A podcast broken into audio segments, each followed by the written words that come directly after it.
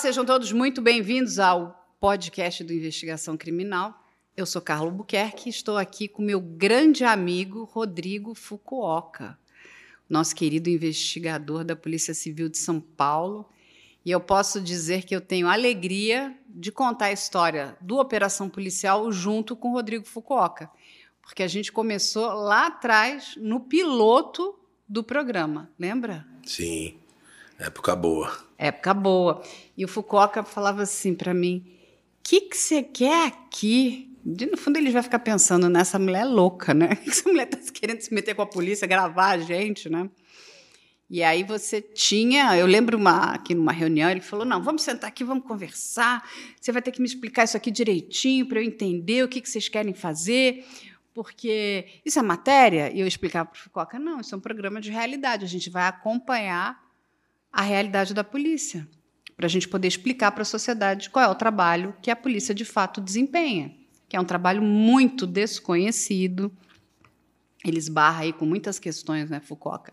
As pessoas entendem que a polícia prende e solta, não é a polícia quem solta, né? É uma questão judicial. E aí ele queria me explicar, porque o Fucoca estava à frente de um grande grupo operacional na época, que era o Garra, que faz parte do DEIC, então, quantos policiais você comandava naquela época? Só você? Na época variou, né? Mas eu acho que o maior número foi 340, 330. 330. E aí explica para as pessoas, porque todo mundo fica perguntando, mas o que, que é DEIC? O que, que é o DEIC? É, vamos lá. É, boa tarde a todos, né? Carla, obrigada pela oportunidade mais uma vez. Sempre um, um prazer estar aqui com você, nossa madrinha.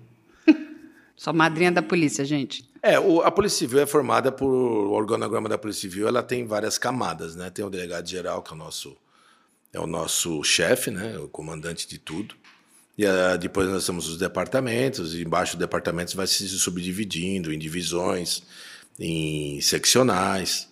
E o DEIC, é, historicamente, é um departamento muito forte, porque é um departamento que, cria, que investiga crimes contra o patrimônio, né? É, que são os crimes que mais afetam, né? Um dos crimes que, que afetam muito a nossa sociedade, né?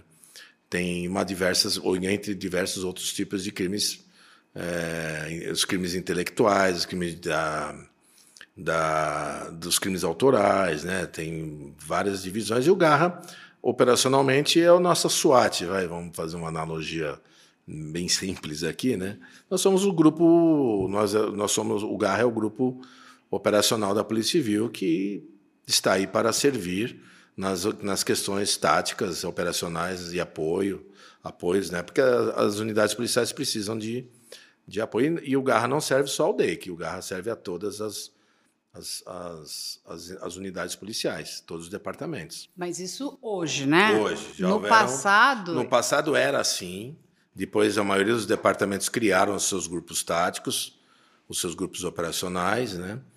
E hoje reduziu, reduziu-se novamente, alguns foram extintos, e o Garra ainda continua sendo um grupo operacional. Porque eu lembro que a gente tinha o Garra, tinha o GOI, Goi tinha o GER. Tinha o GER. Tinha um que era especializado também só para o DHPP. Tinha para o DHPP, que era o SOI. O SOI, isso. Tinha o SOI no, no, no DENARC. No DENARC eu gravei com todos isso, eles. O GOI era do DECAP. E aí o Garra foi o primeiro que se subdividiu, né? Ah, no, alguns bons anos atrás, o doutor, nosso supervisor era o doutor Tony Gucci, ele abriu é, novos garras, treinando, levando a filosofia do garra principal, que era o garra do Dake, e depois houveram outros góis, outros sóis, né? E assim por diante, né? Mas a necessidade de grupo tático ela vem se fazendo cada vez mais premente, né? Porque o crime evolui, as armas dos criminosos evoluem, a violência dos criminosos estão evoluindo. Né? Eles estão se preparando, eles estão se militarizando. Houve até agora uma repercussão grande na, ultimamente na imprensa, é, onde foi focado aí os treinamentos de, por base de por parte dos milicianos, por parte dos comandos é, pelo, pelas facções criminosas do Rio, principalmente, mas aqui também nós já tivemos, identificamos lugares onde eles treinam. E então esses grupos eles fazem necess, cada vez mais necessários, né? não só aqui no mundo inteiro. Não, e aí você coloca uma, uma informação que é muito importante, né? Porque é uma unidade operacional. Até para explicar para as pessoas, né? A nossa polícia ela é subdividida, né? A gente Sim. tem aqui a polícia militar, que Sim. é a nossa polícia ostensiva, ostensiva, que ela na verdade ela está ali para tentar ostensiva preventiva. É, fazer com que o crime não aconteça. Sim. Mas uma vez que o crime aconteceu, aí vem a nossa Polícia Civil, que é a nossa judiciária, que vai investigar. Sim. E muitas vezes, né, na grande maioria das vezes, das investigações, e quando a gente fala do DEIC, que é um departamento especializado e muito importante é, aqui no estado de São Paulo, e, enfim, nós temos DEICs em outros estados também, porque a gente está falando de crimes como rouba-bancos. Sim. Né? Então, o que acontece? Quando isso acontece, na grande maioria das vezes, aqueles criminosos querem ir para o confronto. E aí, o grupo né, que é o grupo operacional, é o grupo que precisa correr e atender. Lógico que a polícia militar também vai, vai ali né, naquele primeiro momento, mas é o grupo que está preparado para tentar combater aquele, vamos dizer, aquele grupo criminoso. Porque eles vão para o tudo ou nada, é isso, Fucoca? É, o, o, existem é, vários tipos de criminosos e de crimes. Né? Os crimes contra o patrimônio, que o DEIC é, é, é, o departamento especializado, inclusive é, também tem o, por muitos anos o antissequestro foi do DEIC. É, eles têm essa, essas atividades mais evoluídas. Né? O roubo a banco ficou notório é, nos anos 80, muitos roubos, né? e no, nos anos 90, e depois dos anos 2000 e até agora, agora com o trabalho muito árduo da polícia, isso, graças a Deus, diminuiu muito, que foram os, os caixas eletrônicos, né? E as bases de, de, de carros fortes, as bases de dinheiro, né? Onde se concentra a distribuição de dinheiro, né? Onde se guardam o dinheiro de, das empresas, né? Que contratam o serviço. Então isso, isso foi muito violento, né? E eles se especializaram muito, os bandidos, né? tanto que eles usam armamentos superiores, muitas vezes superiores ao nosso. Né? E quando você trouxe a ideia, né, eu lembro muito bem dessa época, no Brasil a gente não, não historicamente, né, até depois é, isso se caracterizou no regime militar, a imprensa e a polícia nunca foram muito aliadas, né? Se botaram em situações completamente opostas, uma na questão da repressão, né, e outra na questão da dificuldade de levar as informações, né, um regime de exceção.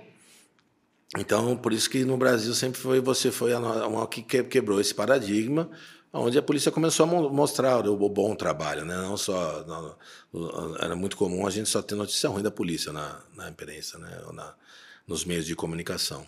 E, e eu acho que foi uma, uma vitória que você trouxe, que mudou muito. Né? Nós tínhamos os programas, os, os programas diários de, de, de voltados para a polícia, mas não era uma coisa que cobria a, o, o, a parte de dentro, né, as operações, como as coisas iniciavam, era mais uma coisa factual, né?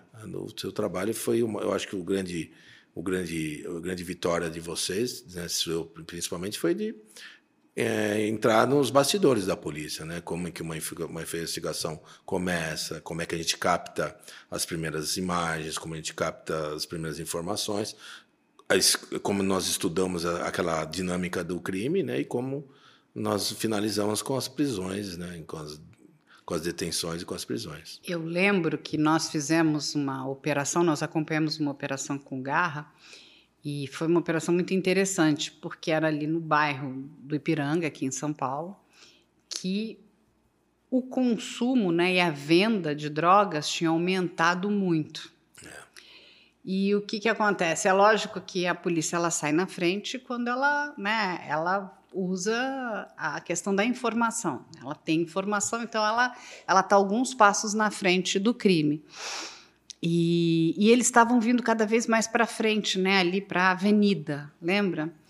E o, e o Fukuoka veio conversar com a gente e falou: olha, a gente está com um problema muito grande ali no Ipiranga e vai ter uma operação ali, porque eles, enfim, eu lembro que vocês tinham já é, imagens que a gente já chamou até de a fila do tráfico, né? As é. pessoas faziam fila para comprar a droga, seja é. ela é, o crack, a maconha, cocaína. a cocaína, e eles sempre usando né, menores de 18 anos, porque os grandes traficantes não queriam ser presos. Eles deixavam. É sempre assim, né? O BO na mão das, da, desses menores, porque né, eles pegam pouco tempo ali na Fundação Casa. Mas a ideia era chegar nos grandes traficantes. E aí o teu, a tua equipe montou uma grande, uma grande estratégia, vamos dizer assim, para pegar essa gente toda. E aí eu digo que as pessoas falam, não, mas o trabalho da, da polícia é perigoso. É realmente é muito perigoso, né? Ela lida com a violência, né? Uma violência que é real. Ela, ela lida com a iminência de entrar num confronto com esses grupos criminosos, mas ao mesmo tempo a gente conseguiu mostrar para a população um outro lado da polícia, que é o bom humor. Né? Eu nunca vou esquecer, que era uma época ali, a gente estava perto das eleições, lembra, Fucoca? E e a ideia foi como é que a gente chega, né, invade aquela grande biqueira, que é, que é como é chamado, sem chamar a atenção dos, dos, dos caras para poder prender todo mundo. Quando eles tiveram a ideia de criar um personagem, né, um político falso. Falso. Para não chamar a atenção. Político 71. Lembra? Conta aí. Aí criou o Político 71. É, são essas ideias que a gente tem do nada, né? Eu estava conversando com outro policial, a gente, pô, nós vamos fazer um trabalho. Aí lá era uma situação muito sui generis que é, era difícil para nós entrarmos lá, né? Porque é uma favela, a favela, como todo ambiente é, é, social, todo mundo se conhece, qualquer coisa estranha ali, ele, ele, ele chama atenção. Aí, como tava a, a, estávamos perto da eleição, falei, ah, vamos tentar nesse. Nunca fizemos isso, né? Talvez seja uma boa ideia. Eu com meus botões, né? Aí falei com meus os policiais que trabalhavam comigo, todo mundo achou a ideia interessante e fomos desenvolvendo. Aí passamos lá, né? Que a gente chama o, passamos o pinico, né? Foi pedindo um pouquinho de ajuda para todo mundo. Um ajudou com. Aí nós fizemos camisetas, bonés, né? A Mídia ajudou aí com os veículos de, que vocês têm que são é, descaracterizados. descaracterizados, né? E, e também com todo, todo o apoio aí também das ideias, né? Na, na criação, né? A gente ajudou, eu que lembro, é, a gente ajudou a criar o, o panfletinho o panfleto, do político. É. Aí procuramos, né? Eu procurei na tal da internet aberta, que eu nem sabia que era aquilo, né? As imagens. E aí tinha um, como é que nós vamos, que número que vai o cliente, né? O, o nosso político. político, né? Aí 171 é o nome característico do golpe de estelionato, né, no nosso jargão policial. Aí inventamos um, um partido, um número e botamos lá 70 171. É. Cosme da Vila. É, e aí eu lembro que foi uma operação gigantesca. Foi. Eram muitos policiais. Acho que foram uns 100 policiais, talvez. E muita gente presa. Foi. É, foram 90 pessoas encaminhadas né, para a delegacia, mas é, como sempre é difícil você é, atribuir todas as, todas as atividades, até porque a gente não tem muito tempo, né? A gente não tinha muito, muito, muita facilidade para colher essas imagens. Nós tínhamos aí policiais que se arriscaram muito entrando nas antes para fazer aquelas imagens, né? Você vê nitidamente Coletar filas as imagens para poder com, comprovar, com né? 40 pessoas comprando drogas, né? Um comércio Era muita tenso. gente. E a gente acabou tendo um pouco de azar, porque na hora que nós chegamos estava numa, numa, inter, num, num interabastecimento lá e a carga não era tão grande, acho que uns, talvez uns 10 quilos de, de drogas e duas armas. É, que não é lá, lá, o volume é até bem. A gente sabe que é bem maior do que isso. Já estavam fracionados uma parte, outras partes não. Mas foi bom, né? Sempre. Porque essas operações, é, elas são boas porque essa população que está na favela, a gente sabe disso, né? Parece até um, meio que um que uma frase feita, mas é, graças a Deus a maioria, a grande maioria das pessoas que estão numa favela são pessoas de bem, são vítimas, né, de um de um de um sistema de governo, são vítimas de um sistema político, são vítimas de um de um país, né, que se forma dessa forma e, e eles não têm culpa de estar ali, né? É um lugar de exceção. Né? E graças a Deus a nossa, a nossa população é uma população muito honesta. São poucas pessoas. Só que eles, infelizmente, a, através da violência né, e do poder econômico, eles acabam dominando uma, toda uma população, uma né? comunidade. E eles se infiltram, né? É. Até porque, até para explicar para as pessoas, como existe uma desordem urbanística naquela, né, dentro daquela comunidade, para eles é muito fácil, né? O criminoso é. ele se evadir, ele fugir, ele se esconder. É. Né? Então ele ele tira proveito, né, desse lado. O que por isso que é tão interessante para eles ficarem dentro dessas comunidades, né? Porque é o que o Foucault falou a grande maioria daquelas pessoas, né, é, são de pessoas que trabalham muito, são pessoas honestas, trabalham longas horas, é, né, muito, pagam impostos, é. né, são. Eu acho que isso é, é uma coisa que muitas vezes fica fica oculto, né, mas eu acho que a gente tem que falar sobre isso, né, sobre essa sobre a população que a gente que nós temos de bem, né, que é muito maior do que só Sim. que o, é, o problema é que é um governo onde se instala um governo de exceção, é tudo bonitinho até a hora que está funcionando bem, né? Mas vai chegar uma hora que o traficante vai querer crescer o olho na, na filha de um morador, que vai querer a casa de um outro morador, que vai querer a, o lugar mais legal na favela, e aí começam as, as cobranças né, dessa ajuda, né, desse governo de exceção. Que eles aí, criam ali, né? É. é o que a gente está vendo, né? Eu estava até conversando outro dia com um policial, ele, ele até fala que são Paulo tem muita sorte de só ter uma organização criminosa, né? Que é o, hoje o grande problema do Rio de Janeiro, essa quantidade de né, organizações criminosas e ainda com a milícia, né? Ou seja, é, o, é um estado que está completamente dominado pelo crime, né? Então é muito triste tudo isso. É, na verdade, os dois, as duas cidades não estão muito bem, né? Porque a nossa aqui é única, mas ela é única porque ela é muito bem estruturada. Eu acho que o. o não, mas eles não entram num confronto. Não né? entram, mas esse que é o problema. O que né? traz eles... um pouco de, vamos dizer o seguinte. É, que é, geograficamente é diferente, o tamanho das favelas é diferente. Mas é, infelizmente, o, na nossa facção aqui, né, de, de São Paulo, ela é, ela ela está se tornando uma um, um, cada vez mais forte, né? E até por causa de não ter disputa territorial, ela fica cada vez também mais é, com possibilidade de se instalar melhor. Né? Então, eles não têm que se preocupar com outras facções. Lá no Rio, eles se preocupam com a polícia, com, com o combate da, do Estado, mas eles são obrigados a se é, preocupar também entre eles, né? Tanto que o gasto que eles têm com armamento, com, com estrutura lá no Rio é muito maior do que aqui. Aqui você vai na, nas, nas, nas bocas de que vendem entorpecentes, são são situações bem pequenas, não tem gente, pouca gente, sempre um ou dois menores servindo, um segurança ali, alguém que está junto que mais é para cuidar da, da para que não seja roubada a droga por outros por outros é, viciados do que propriamente para combater a polícia, porque na chegada da polícia eles não não entram num confronto em São Paulo.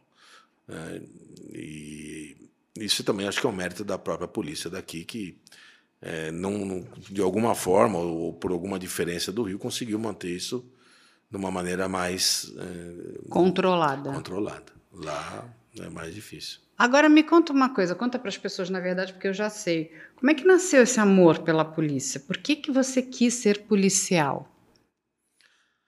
Ah, cara, é uma, é uma pergunta se você. Eu até hoje acho que eu não sei responder, porque na minha família nós não temos. É, não, é uma, não é uma coisa que já vem de família. É, eu, eu acho que o que eu mais reputo são os meus amigos. Eu tinha alguns amigos é, vizinhos meus que eram policiais e, e, eram de uma. Porque eu sou de classe. A minha origem é classe média, né? Uhum. Então não era a profissão que nós ali. Se fosse, não seria o gosto dos nossos pais. Né? Você quase matou sua mãe do coração, é, foi isso? A minha mãe até hoje ela ela reclama um pouco da, da escolha. Mas ela já se acostumou e hoje ela sabe é que uma mãe é difícil, né? Uma mãe ver o filho tentar nadar contra todo um, um sistema é complicado, né? Porque muitas vezes aqui no Brasil, pela falta de, de estrutura, pela política, pela sociedade, pela, por diversos motivos que nos trouxeram a esse momento, né? Não é uma profissão das mais agradáveis, né? No sentido de, de investimento, de reconhecimento, né? É muito gratificante na, na, na, na parte de, de, da, do combate ao tudo que é ruim, de você enfrentar o que não é bom, né? de você manter a lei, de você manter a ordem. Isso é, eu acho que é o nosso maior prêmio, né? porque salário mesmo não tem muito, é pequeno, mas Sim, mas assim, mas existe toda uma paixão, né? Sim. Você queria. É apaixonante. É. Você queria ser policial, né? Não foi, você não, você não foi obrigado. É, eu nunca pensei muito em outro, eu nunca me vi. Você muito, escolheu pequeno. essa profissão. É, desde pequeno. E você não vi. se arrepende. Não. Se tivesse que escolher de novo, você seria policial. Igualzinho. Faria tudo de novo. Talvez até pior. mas a gente, mas a gente é porque o, o- a polícia ela é, tem esse lado apaixonante, né? Que é o lado de você se sentir, por que não, super-herói, né? A gente se sente bem, né? Fazendo bem Sim. aos outros, protegendo os outros. E né? as- e eu digo que o programa, o Operação Policial, quando a gente começou né, o trabalho, já logo nos primeiros episódios, quando as pessoas conseguiam entender né, o que, que a gente estava fazendo, tanto a sociedade quanto a própria polícia, é, existiu um agradecimento. Né? A, a população começou a querer conhecer os policiais, queria estar mais perto deles, É, porque passou a entender, pô, essa pessoa está arriscando a vida dela para salvar a minha. é. É, porque- Então, é- essa parte que é a parte legal. O, o problema é que ser policial no Brasil tem o outro lado. Que por, por, por, por- por essa falta de estrutura que nós temos, essa falta de uma política realmente é, é, realmente eficiente de segurança pública, é, o policial ele fica, ele fica entre um, uma situação muito delicada, porque, infelizmente, você fica sujeito a, a se perder, a fazer coisas que não deveriam ser, pela falta de, de, de recursos, treinamento, de, de uma política de segurança pública adequada, é, divisões né, das polícias, isso também acho uma coisa que não ajuda muito, né? Porque nós somos uma polícia dividida, queira ou não queira, né? Não, isso não é muito falado, mas é uma, nós somos uma polícia dividida hoje. né?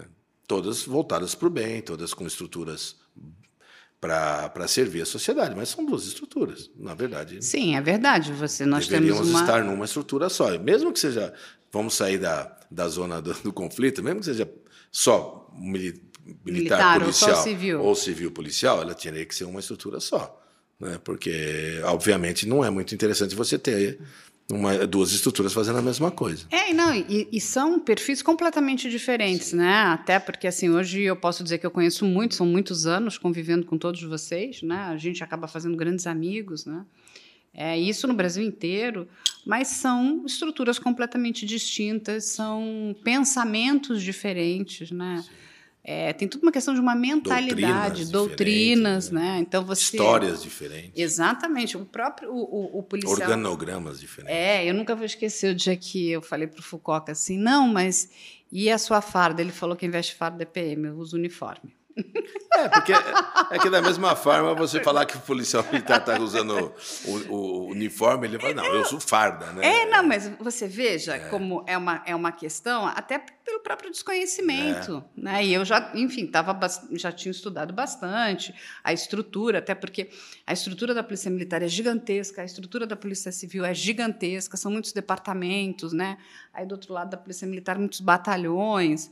E a grande maioria das pessoas, no começo, Foucault achava que as pessoas começavam como policial militar e se formavam como policial civil É, que achavam porque é, é aquela coisa até do do imaginário coletivo, né? Como a gente vê nos Estados Unidos, você começa, né, como o policial que está ali no dia a dia da rua e depois você vai subindo, Subindo, a cargos ali dentro. você vai se especializando. Exatamente, mas você tem uma estrutura só, né? Não, você não tem essas estruturas divididas. Aqui, não, é o que você falou. Você tem duas estruturas É, e o, e o maior problema é justamente aí, né? Porque você tem que ter administrativamente. Porque se você botar a tropa que está na rua, né, o pessoal que está na rua, os policiais, tanto civil, eles estão fazendo um trabalho como se fosse, fosse único. Né? É, mas o problema é que você tem duas administrações. Então, onde você administra 10 administram mil, você tem que ter 20 para administrar o mesmo número de pessoas. Né? Então, se você botar na proporção de duas polícias, você tem que ter duas, dois, dois, dois departamentos que cuidam da parte do pessoal, dois departamentos que cuidam de logística, dois departamentos que cuidam de, de material bélico, duas, duas, un- duas administrações que cuidam do ensino, treinamento e assim por diante. Né? Planejamento. né, é, é, atividades. Então você tem que ter é, o dobro de pessoas para administrar o mesmo número de pessoas que fosse uma administração só. Não, isso é verdade. Isso é um, é um desperdício muito grande de energia e de gente, né? E de dinheiro público. E dinheiro público. É, é, dinheiro é público. porque é lógico, Sim. você está ali tendo, né? Sim. Tanto Tem... que a nossa secretaria é a secretaria dos negócios da segurança pública. Né? É, a secretaria dos negócios da segurança é. pública. Não, é, é, é uma questão muito interessante, é que a gente não para para pensar, né? A população, ela de verdade, eu acho que ela tem ainda muito pouco conhecimento tem. em relação a essa questão, né?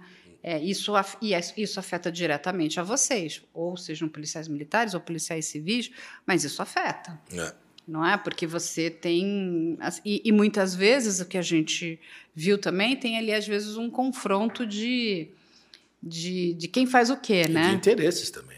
É, então, eu, eu nunca vou esquecer o próprio caso Evandro, né? que é um, um, um ícone do absurdo né, um dos maiores absurdos que eu já vi na minha vida em relação à prerrogativa do trabalho policial, onde crianças sumiam ali na região do Paraná e a Polícia Civil, né, com a sua unidade o Tigre, né, que é a unidade especializada dele, estava fazendo é um trabalho do Paraná Civil, Exatamente, estava fazendo um trabalho de investigação para entender o que estava acontecendo ali.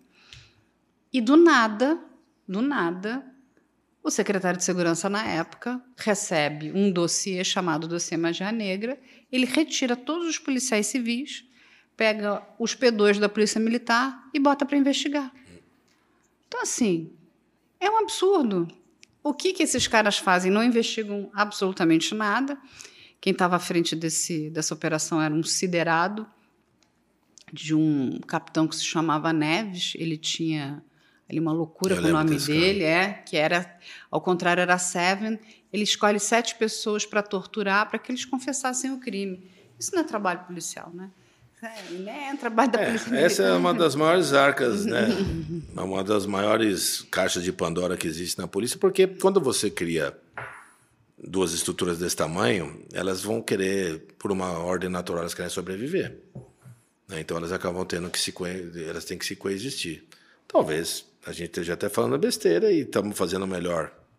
Mas eu, eu acho que o melhor é, o mundo todo não adota essas, é, essa, esse sistema. Então, é, esse, esse sistema é. São muito poucos países que existem no mundo com polícia com, militar como... e polícia civil. Se eu não me engano, são três ou quatro só. Quais seriam eles? Não vou saber te falar, porque eu vou acabar chutando errado aqui, mas são poucos. Ou seja, na verdade, a gente tem um, um modelo um tanto quanto arcaico, né? É diferente, vamos dizer assim. Não, eu acho arcaico, porque é. quando você. A gente ainda está carregando alguma coisa lá do passado. Eu sei que é muito difícil, porque quando você conversa com policiais militares, eles querem a estrutura militar. Quando você conversa com policiais civis, eles querem a estrutura da Polícia Civil. Mas quem, enfim, no, no fundo, os dois grupos acabam sofrendo e quem sofre mais ainda é a própria população, não é? É, a verdade, porque assim, é difícil você acomodar interesses. É difícil a gente ter esse comparativo, porque nós nunca tivemos a polícia só, né? Então, não sei quanto que isso é que, doutrinariamente, né? E tecnicamente falando, financeiramente falando, eu acredito, a minha humilde opinião, né, de, de 34 anos aí nessa, já essa profissão. É, já, a gente já, já teve alguns planos é, né, no passado, não, existe, né, projetos né, para fazer é. uma unificação, para a gente ter uma única polícia. Tem muitas ideias boas, né, mas não sei até quando isso vai perdurar, se é que vai acabar um dia, né?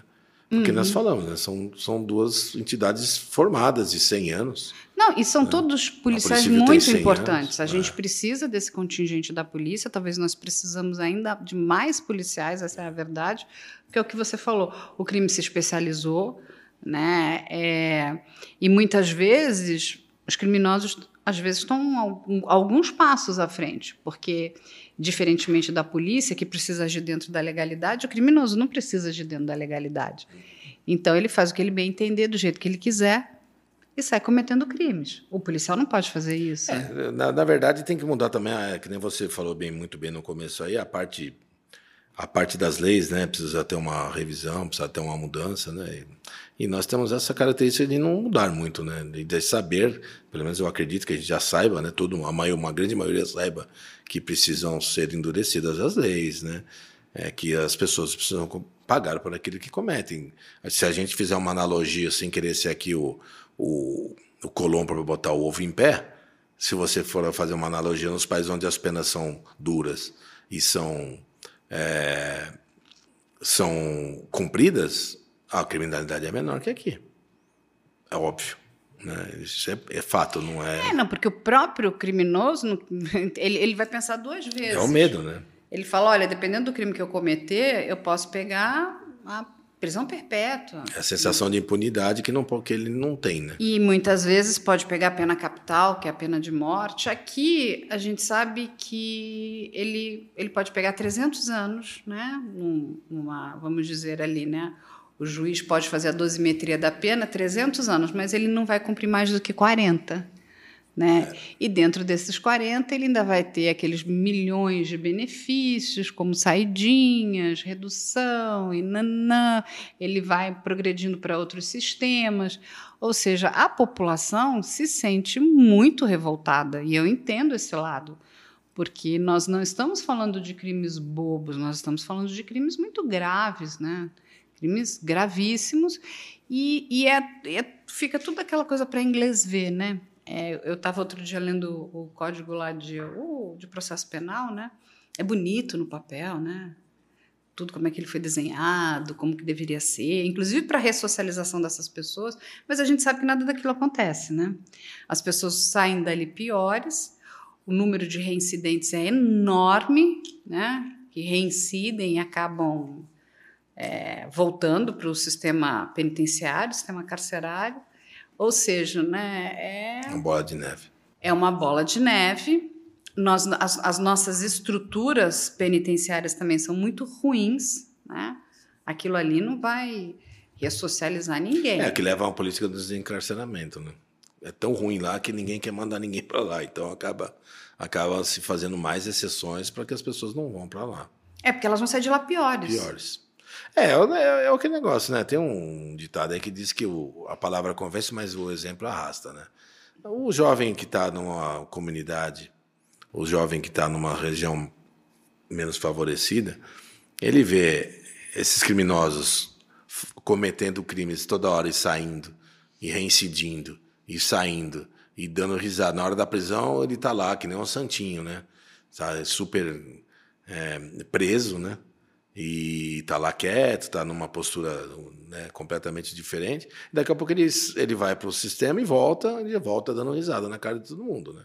E às vezes até quem denunciou ou quem enfrentou isso fica mais uma vez à mercê do, do crime.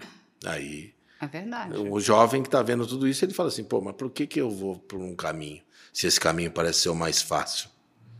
Né? Que as pessoas fazem, fazem, acontecem. Estão aqui, estão mandando, quando são presos, daqui a pouco voltam com mais força. Como é que é? Né?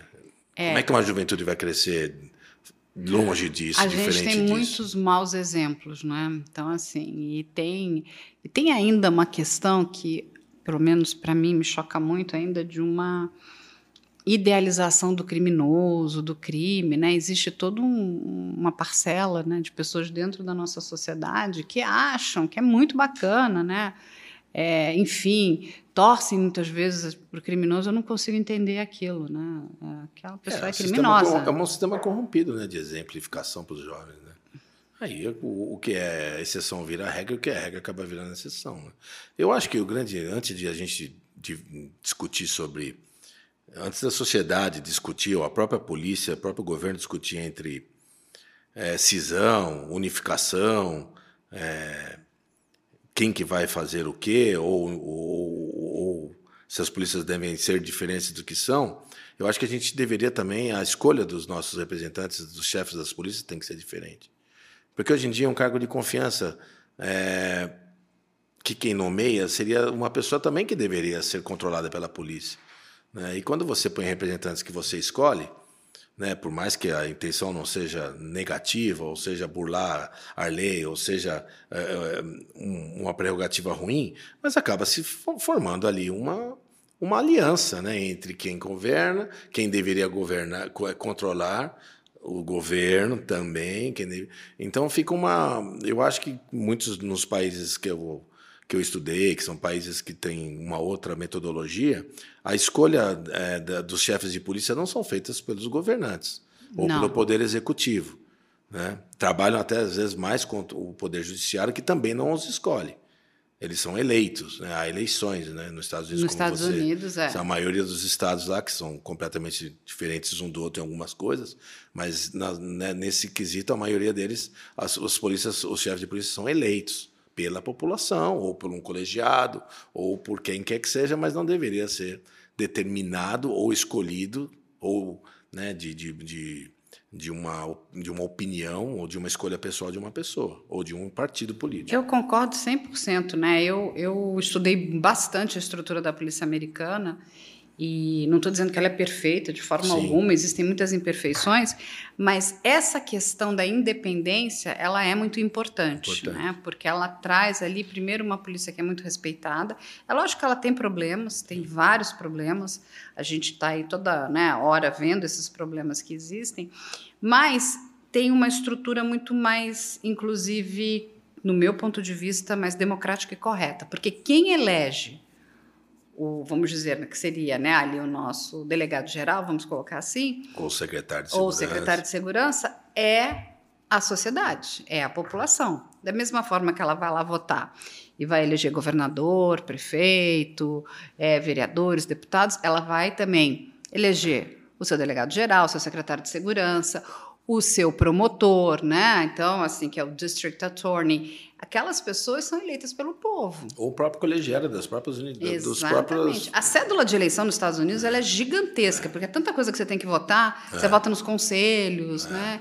Então, é, você tem ali uma questão da, da própria sociedade É, cobrando. é onde Você- todo mundo participa, né? Aí você não pode cobrar de alguém. É, Todos exa- nós somos responsáveis. É uma escolha que nós Exatamente. fizemos. Então, você precisa, de fato, mostrar para aquela população que você está fazendo o trabalho que ela deseja que seja feito, né? Vamos colocar assim. Não estou dizendo que esse trabalho é bom, é ruim, mas o trabalho que foi proposto e foi aceito ali, né? Então, eu entendo que isso é, é bastante... A questão da independência ela é muito importante. Uma das minhas maiores críticas em relação a essa estrutura é essa falta de independência, né?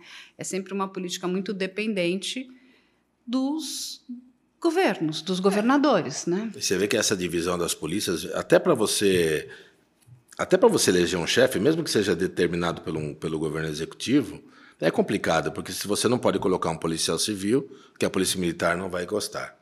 E vice-versa. Aí muitas vezes, como durante a maioria dos nossos estados, os chefes de polícia, de, os secretários de segurança, normalmente são advogados, promotores, eh, policiais federais, né, porque já não, já não é uma coisa da unidade, né, normalmente são representantes que vêm de outros estados.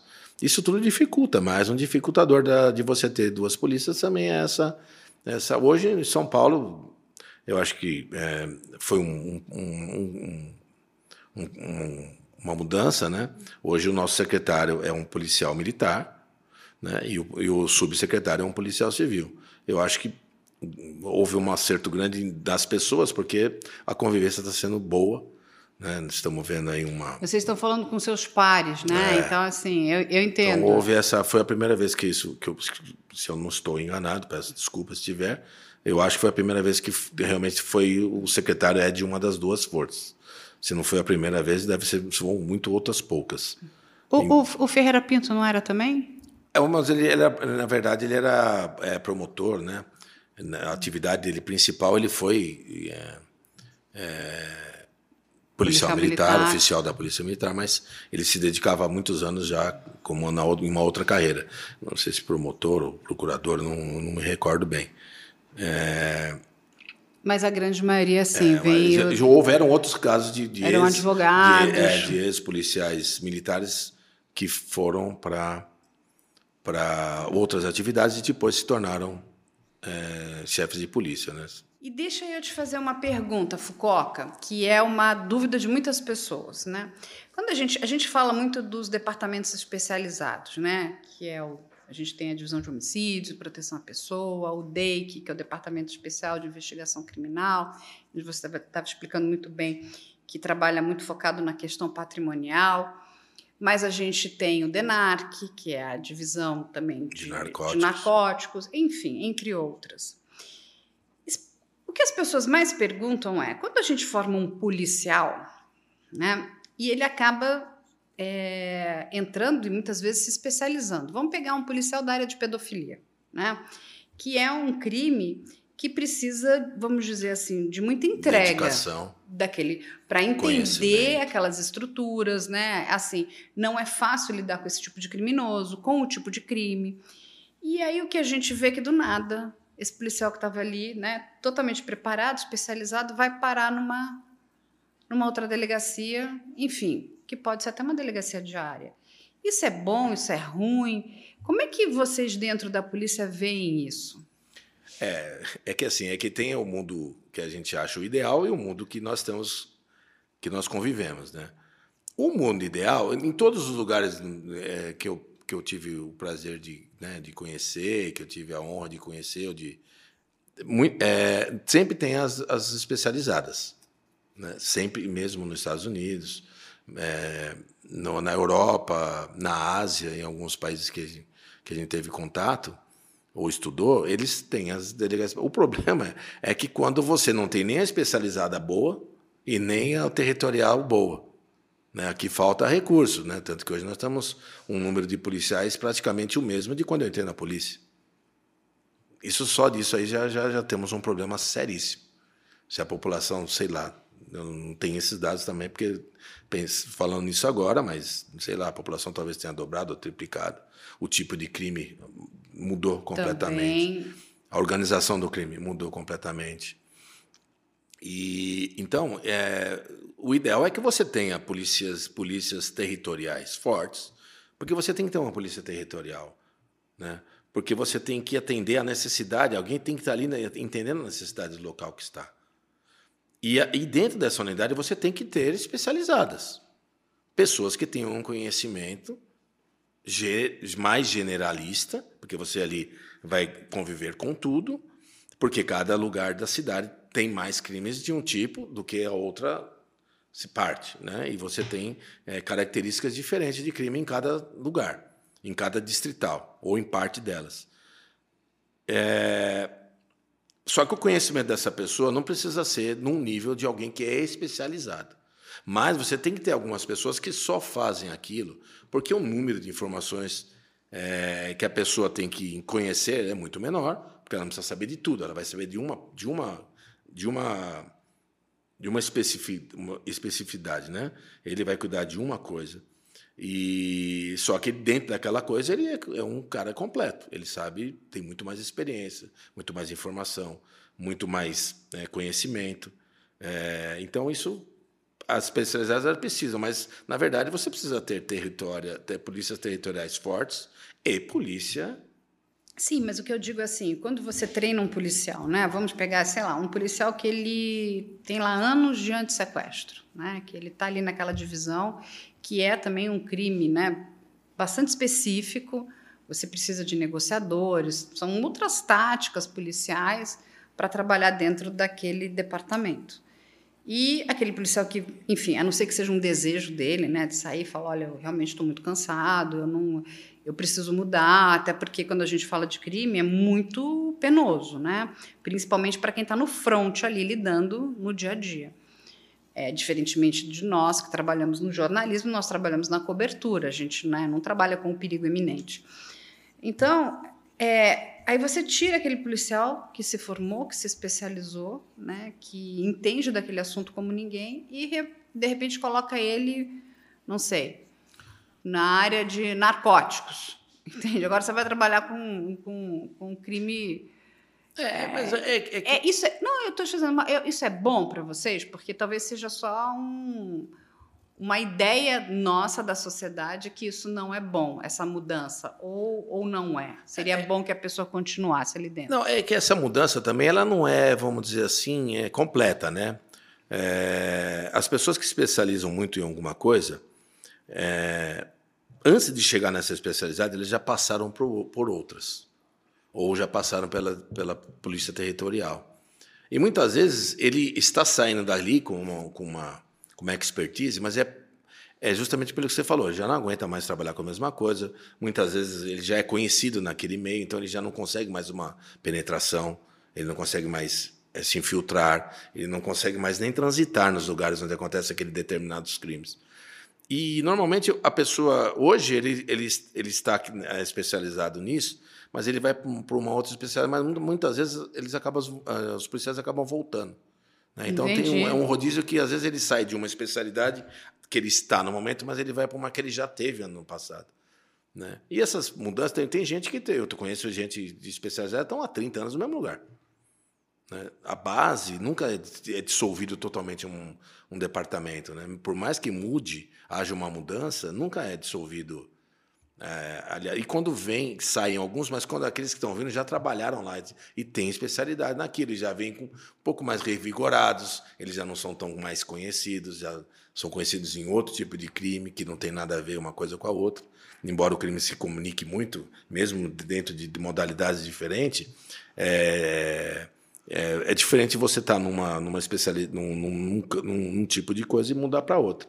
Né? Então, muitas vezes é por isso que a coisa acaba funcionando. Às vezes sai muita gente, mas acaba voltando gente que também já trabalhou ali.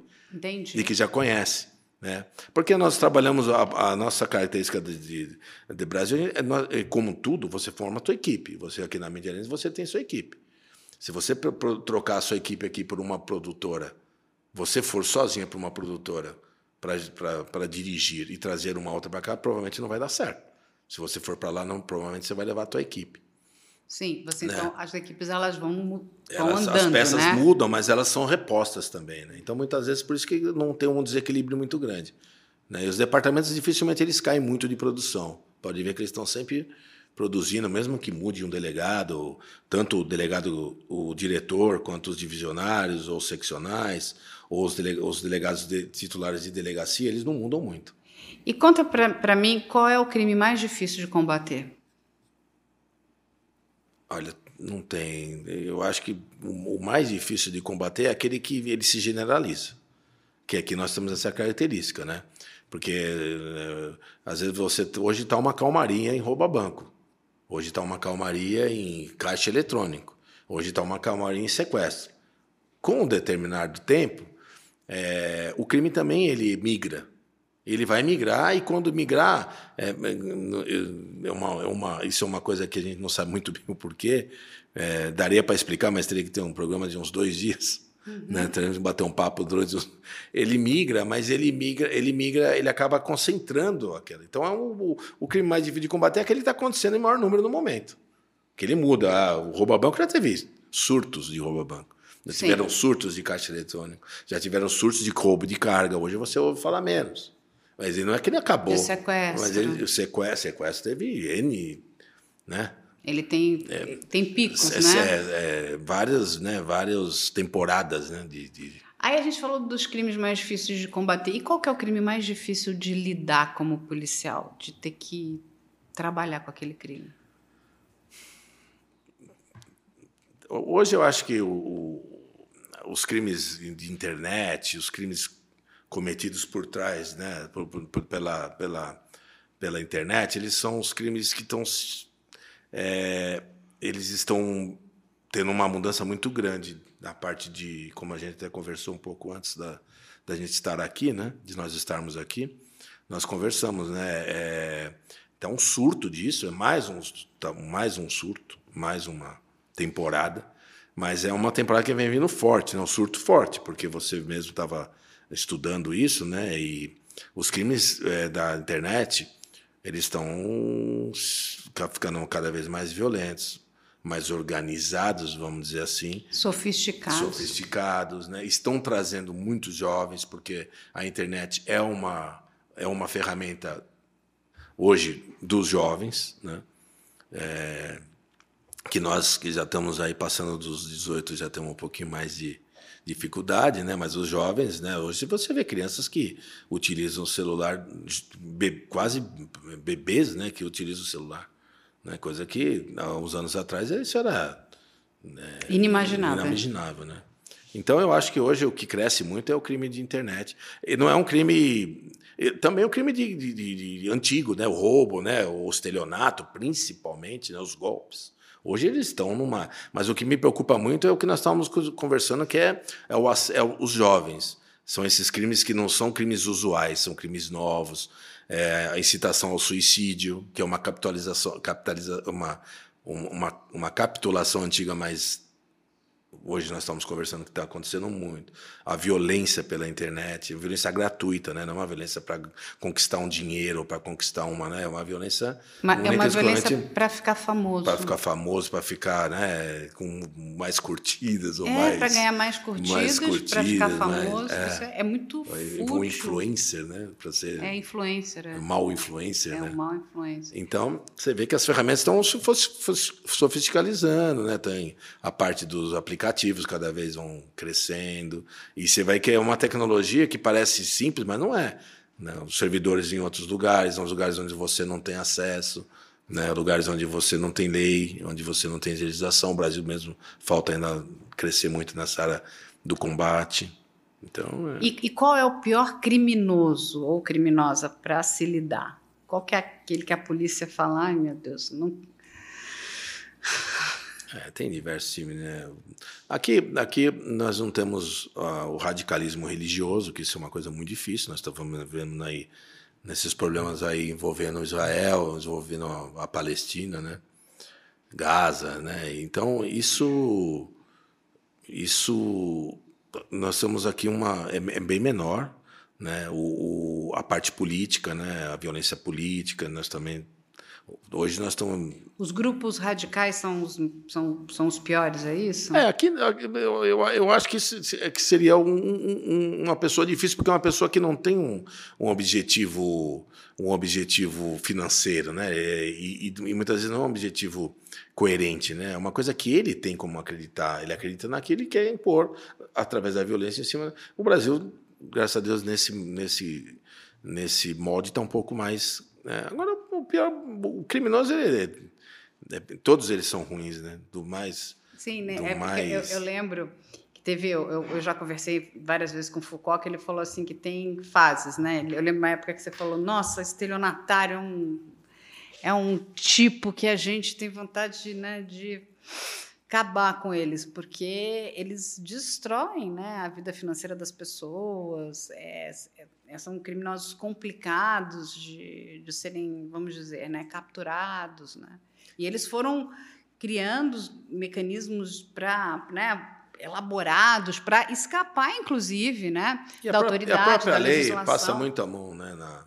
Você mesmo acompanhou algumas algumas ações nossas, né? Aquele, nas grandes raves que a gente uhum. que nós combatemos o furto de celular, né? Que isso virou uma febre também, mais uma das, das, dos surtos, né? Roubar Antes celular, era é. roubar celular em rave, hoje é roubar celular do coitado do trabalhador que está quatro horas da manhã esperando no ônibus para subir no ônibus para vir para. E esses celulares vão todos parar dentro de presídios, né? Dentro de presídio, na, no mercado negro, na, na adulteração de e-mails e e, e, e dispositivo de segurança.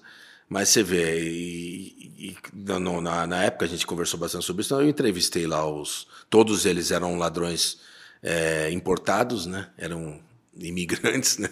É, eram ladrões todos, importados. Todos é vindo de, de, países vizinhos nossos. E lá, você tá louco? Eu não roubo lá porque lá eu vou preso. Aqui eu não vou preso.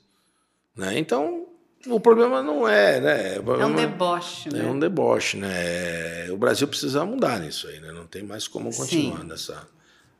São sei. muitos crimes, né? Quando a gente para para pensar, eu acho que assim eu já gravei de tudo um pouco com a polícia do Brasil. E você vê que daqui a um tempo você vai gravar, vai continuar tudo igual, porque não, você não tem combate efetivo. Só a polícia não combate o crime. A polícia é um dos meios de combater o crime. A polícia faz parte de, um, de, um, de uma série de, de instrumentos que combatem o crime como um todo. Só a polícia não vai resolver. Não vai resolver, nem hoje, nem daqui 100 anos. O que combate é a educação, leis mais duras, um judiciário mais forte. Toda a estrutura que combate o crime tem que ser fortalecida e mudar no Brasil. Não adianta só ficar apontando o dedo para a polícia. Não vamos conseguir. Não, sim, é o que você falou. E, e, além de tudo isso, nós temos né, todos esses crimes de intolerância, são coisas absurdas, né? são crimes violentos, né? contra minorias, é assim, são coisas absurdas, absurdas, são crimes absurdos. Todo criminoso, por mais é, é, até aquele negócio, né? O crime menor, o crime não existe crime menor, né? O crime menor leva a um crime maior. Né? Então todo criminoso ele, ele, ele tem que ter a mesma, nós temos que ter a mesma ojeriza é, por todos os tipos de criminosos, porque os pequenos vão se tornar os grandes e os grandes eles são aqueles que trazem maior prejuízo, qualquer que seja, de vidas ou de dinheiro né? Ou de, ou é, de é, várias é, é coisas. o que você falou. Quando você tem uma sociedade muito violenta, né? E isso não é combatido, isso afeta, inclusive, a economia do país. Né? A gente vê hoje toda uma população que, que vive transtornos de ansiedade, né? porque não sabe, as pessoas estão sempre com medo, esconde. Você não anda livremente na rua segurando o celular, né? porque alguém pode bobear, alguém vem, arranca o celular da sua mão e é, vai tanto fazer que é uma, eu acho um, é um absurdo quando me perguntam qual, como é que eu como é que eu eu não falo para as pessoas porque se, se, a gente entrar nessa maluquice você fala para a pessoa como é o melhor jeito de não ser assaltado olha você não sai de casa você não compra nada de valor você não compra carro você não compra moto você não pega ônibus você não, não, não usa celular Quer dizer, na verdade, a gente tá, a, a solução são só paliativas, que não são soluções, são omissões. E cada vez a gente vai ficando refém desse tipo de coisa. Ainda aproveita e leva o dinheiro do, do criminoso, porque se não tiver nada, ele ainda vai te dar um, dar um tapa, ele né? vai levar a sua vida ainda, né? É. Então é, é, difícil, né?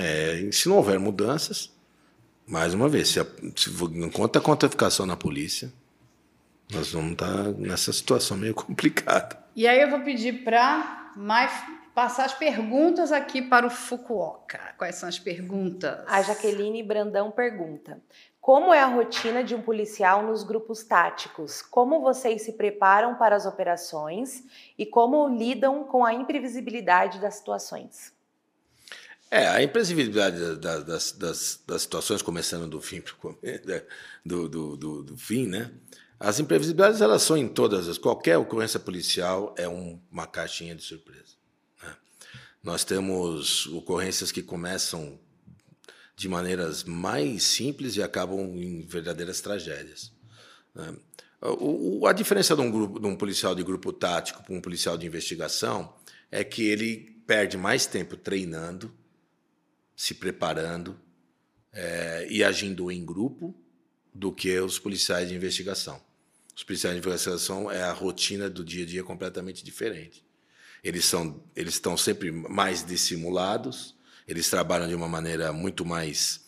É, é, muito mais é, discretos, né? E o policial de grupo tático é um policial que tem que estar mais equipado porque ele vai estar sempre numa situação de pronto emprego, né?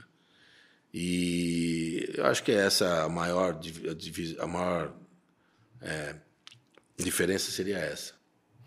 A Samara Oliveira pergunta: Como foi a sua experiência atuando em séries policiais de televisão, como Operação de Risco e o Câmera em Ação?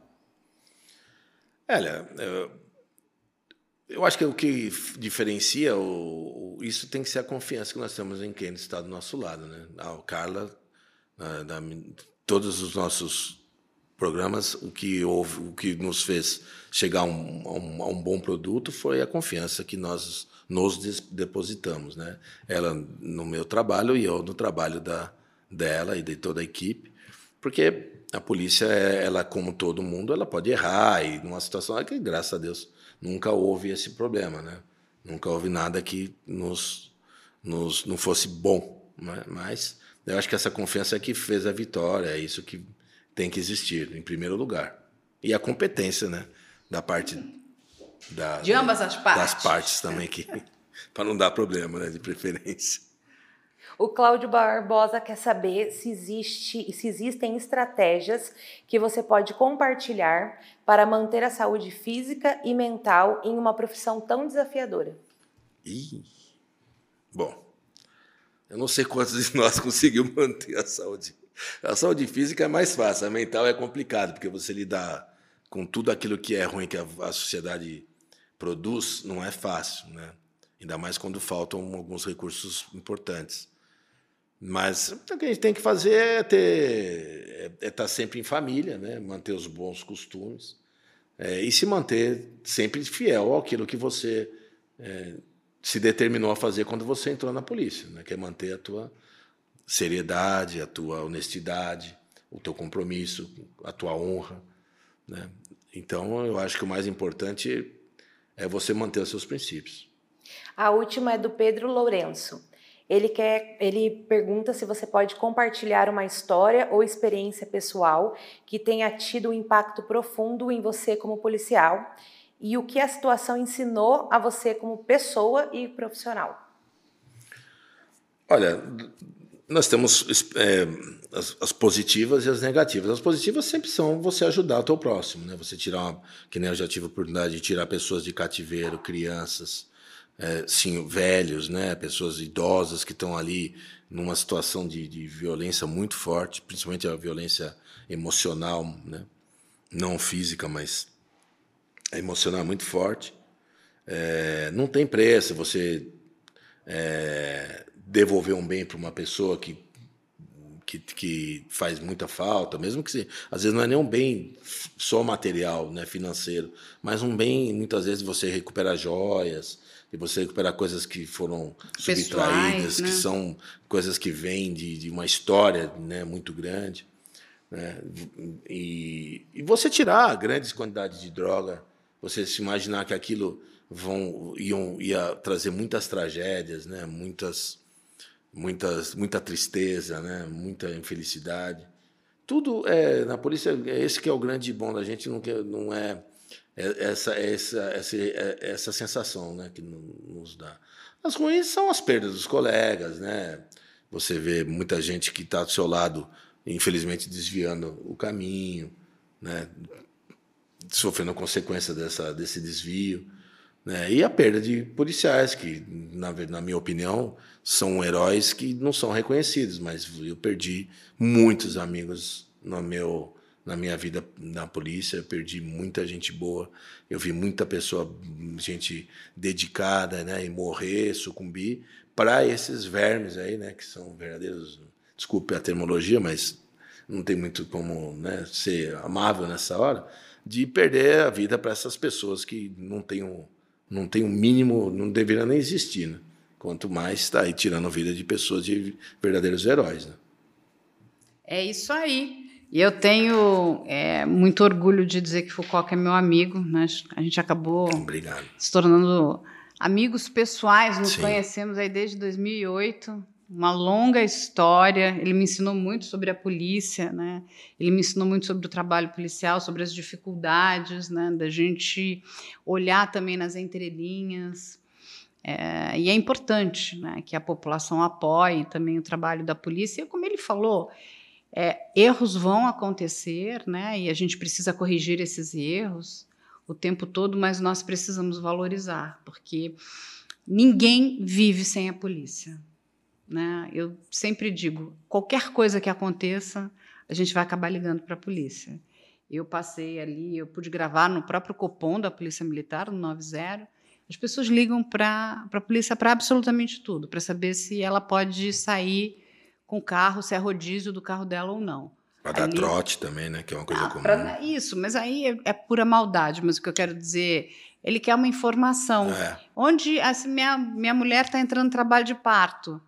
É, eu estou, enfim, no meio. eu lembro assim, a pessoa estava numa estrada. Qual o hospital mais próximo? Eles vão ligar para a polícia. Entende? É assim, as pessoas ligam para absolutamente tudo, né? para a polícia, lógico, para coisas que são muito sérias, né, que são relacionadas a crimes, mas para coisas que às vezes são. Olha, posso sair com meu carro hoje? Hoje é o dia do. Qual é o final da placa que eu não posso andar hoje? Né? A gente está falando aqui da região de São Paulo, que tem um rodízio de carros. Mas é isso, então a gente precisa mudar a nossa mentalidade, porque a gente precisa, porque o crime avança, né? Então, é, e o crime vai avançando, vai avançando, e para eles é muito importante né, que exista né, essa animosidade, né, às vezes, entre sociedade e os agentes policiais. Mas a gente está aqui do nosso lado para mostrar que a polícia é muito mais nossa amiga, do que qualquer outra coisa. E da mesma maneira, como eu sempre digo, você vai encontrar maus policiais, como nós vamos encontrar maus jornalistas, maus médicos, maus engenheiros, maus professores, maus profissionais em todas as áreas. Né? Isso é do ser humano. A maldade é do ser humano. Né? A gente tem que se apegar ao que é bom. E aí, temos aqui uma coisa que você vai ter que escolher. Eu vou separar aqui, são cinco perguntas. Você pode escolher a pergunta que você quiser e vai responder. Vai lá. Posso ler antes tudo? Não, tem que escolher e responder. Vamos lá. Essa aqui. Então vai lá. É sua. Você quer ler ou quer que eu leia? Você que sabe como for melhor. Pelo que você aceitaria perder o seu réu primário? Pelo que eu aceitaria perder o seu réu primário? Olha, por tudo aquilo que fosse como é que eu vou te explicar isso aí? Pelo que você estaria perdendo o seu réu primário? Olha, eu acho que como bom policial eu não posso nunca deixar de ser réu primário, né? Para começar, né? graças a Deus até hoje eu ainda, eu ainda preservo o meu réu primário, né? Mas eu, eu acho que não há necessidade de perder, não. Eu acho que a necessidade de você tem que se manter forte e por mais que você seja tentado a errar, né?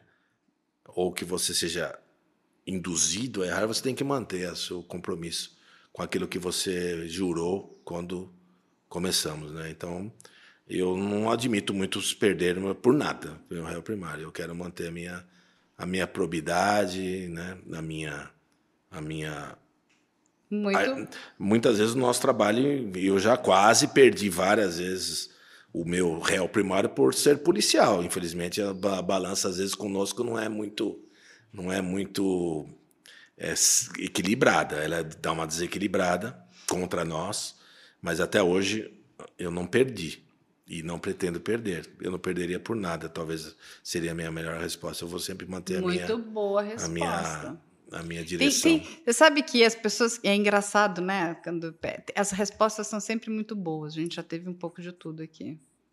É, eu não conhecia, mas é uma pergunta é uma pergunta difícil. Difícil, é uma pergunta filosófica, né? Sim, mas eu acho que não, não, o policial, por, por, por assumir um compromisso com todo mundo, com, no, com a, toda a nossa sociedade, a gente não pode perder o nosso primário nunca. Muito bom. O Fukuoka é um, também um dos nossos melhores snipers, aí, atirador de elite. Ele usa aquelas munições super, hiper complexas e diferentes, né? Ele, ele é um top. É, os melhor, como um dos melhores, aí eu deixo por sua conta, mas eu me dedico bastante. Eu, eu e outros companheiros, nós nos dedicamos bastante, porque é necessário, né? Hoje em dia, o atirador de precisão policial, o sniper, ou qualquer que seja o nome que, que se dê aí, ele precisa de muita experiência, muito treinamento. E é muito difícil. É difícil. A pessoa é não pode nem respirar. É difícil. E são armas complicadas, né? É. Você tem desde a mudança do vento, ele já me explicou isso muitas vezes. É vento, tem um monte Acompanhe de... o Fukuoka, quem quiser mais informação sobre a polícia, ele está sempre aí de portas abertas. Ele é um apaixonado por animais também. É meu. Também. Hã? É, é, é muito. Quem vê assim o Foucault, esse policial, com essa cara de bravo, ele é uma doçura de pessoa. Eu Obrigado. posso dizer que eu conheço muitas pessoas que são fãs dele. Foucault, muito obrigada. Eu que agradeço. Volte sempre. Vamos falar muito ainda sobre a polícia. A gente precisa fazer o, o a boa publicidade da polícia. Estarei sempre à disposição. Muito obrigada. Eu que agradeço, cara. Agradeço a você e a tua equipe maravilhosa, hein?